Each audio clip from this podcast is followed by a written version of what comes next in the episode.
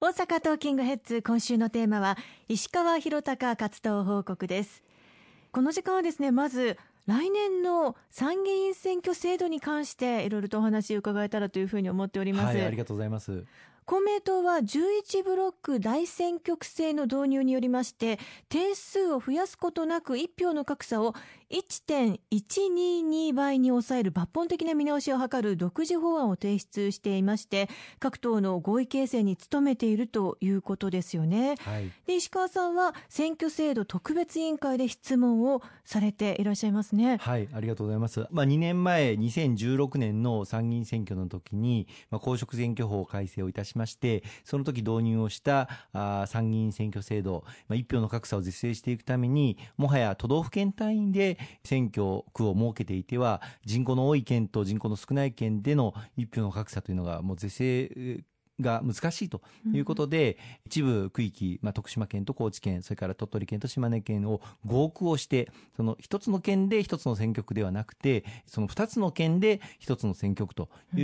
う合区という制度を導入をいたしました。まあ、これによって一票の格差を、まあ、当時4倍以上あったものを3.08倍まで引き下げることができたわけですけれども、はい、同時にその時に次の参議院選挙、つまり来年2019年の参議院選挙までにささらなる抜本的な見直しについて検討して必ず結論を得るということをその法律の中に不足に書き込んだんですよね。でこうしたことを受けて参議院でずっとまあ、議論をしてきまして、まあ、来年の選挙制度をどうするのか、もう1年しかありませんので、はい、周知期間も考えると、この国会中に結論を得なければならないという中で、うん、まあ、各党各会派とずっと議論をしてきました。その中で、公明党が出している案というのが、まあ、今おっしゃっていただいた、全国を11ブロックの大選挙区制にして、1票の格差を1.122倍まで、1人当たりの1票の価値というのは、ほぼ平等という社会を築き上げようというのが、まあ、公明党の案です。まあ、残念ながら公明党は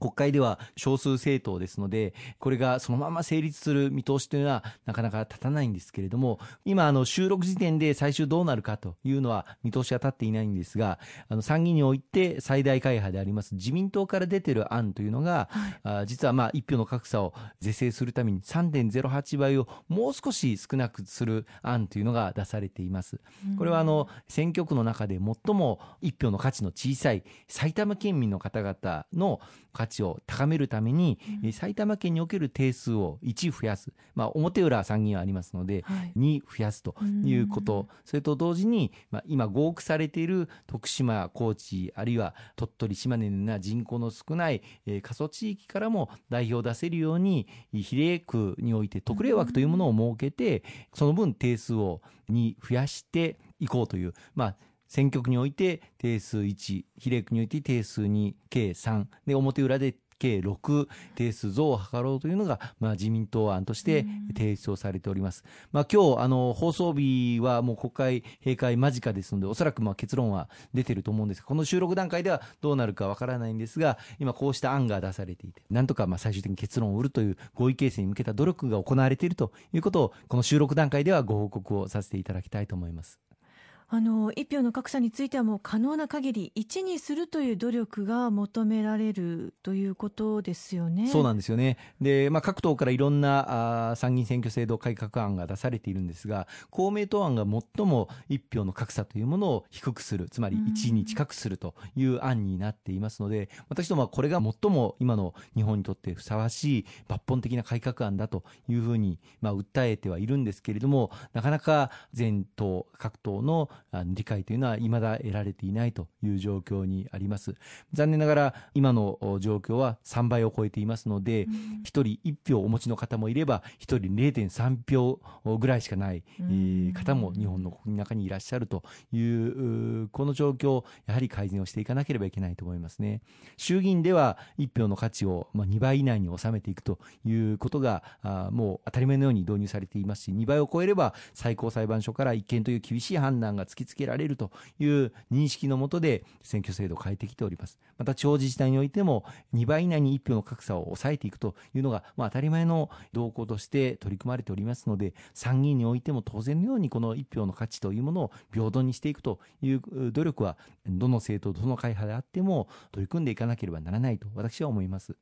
ということはやはり選挙に先駆けて選挙制度の改革が必要になってくるということですよね。そうですね。まあ来年の夏の選挙ですので、え国民の皆様に選挙制度というのは決めた後しっかり知ってていただいて、はい、どういう区域でどういう制度で選挙を行うかということを認識していただいた上で、まあ、政党も選挙に向けた準備をしなければいけませんし、国民の皆様に選んでいただくという認識を持っていただく。まあ、そう考えると、やはり国政選挙ですので、1年前には結論を得ていくということが非常に重要なんだというふうに思います。先ほども繰り返しになりますが、この収録段階では、あまだ結論は得られてないんですが、この放送日、まあ、会期末が明日でございますので、この放送日にはもう結論は得られているんだろうというふうに思っています。はい、ありがとうございます。そしてあの公明党は新たな外国人材の受け入れ対策本部を設置しまして、幅広い業界が直面する外国人材の受け入れに関するさまざまな課題に取り組んでいくということで、